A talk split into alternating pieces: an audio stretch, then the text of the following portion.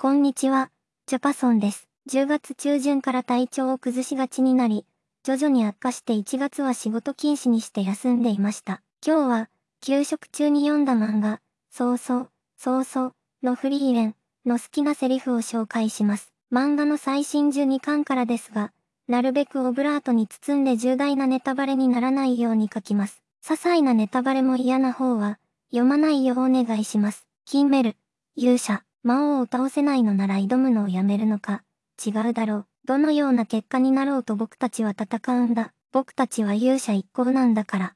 魔王討伐を目指すキンメルたち勇者一行。未来を知ることができる機会があり、他の仲間が、未来で私たちは魔王を討伐できたのか、を知ろうとします。それを制して、キンメルが言った言葉です。魔王を倒せないのなら挑むのをやめるのか、違うだろう。どのような結果になろうと僕たちは戦うんだ。僕たちは勇者一行なんだから。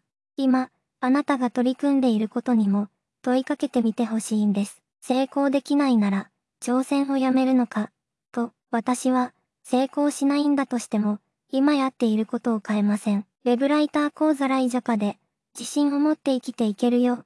必要としている人への手助けがしたいし、SEO の既存の概念を壊して、検索したら専門家の深い、熱い知識が得られるようにしたい。これらのやりたいことに、将来大きく成功できるかどうかは関係ないです。もちろん継続していくためには小さな成功を積み重ね、致命的な失敗を避ける必要があります。それでも、成功と失敗、その後の人生に影響をより与えるのは、間違いなく失敗です。失敗から得た経験が成功の確率を高め、失敗による恐怖体験が、行動へと突き動かしてくれます。成功できないなら、挑戦をやめますか？あなたは、成功、だけが得たくて、挑戦しているのですか？おしまい。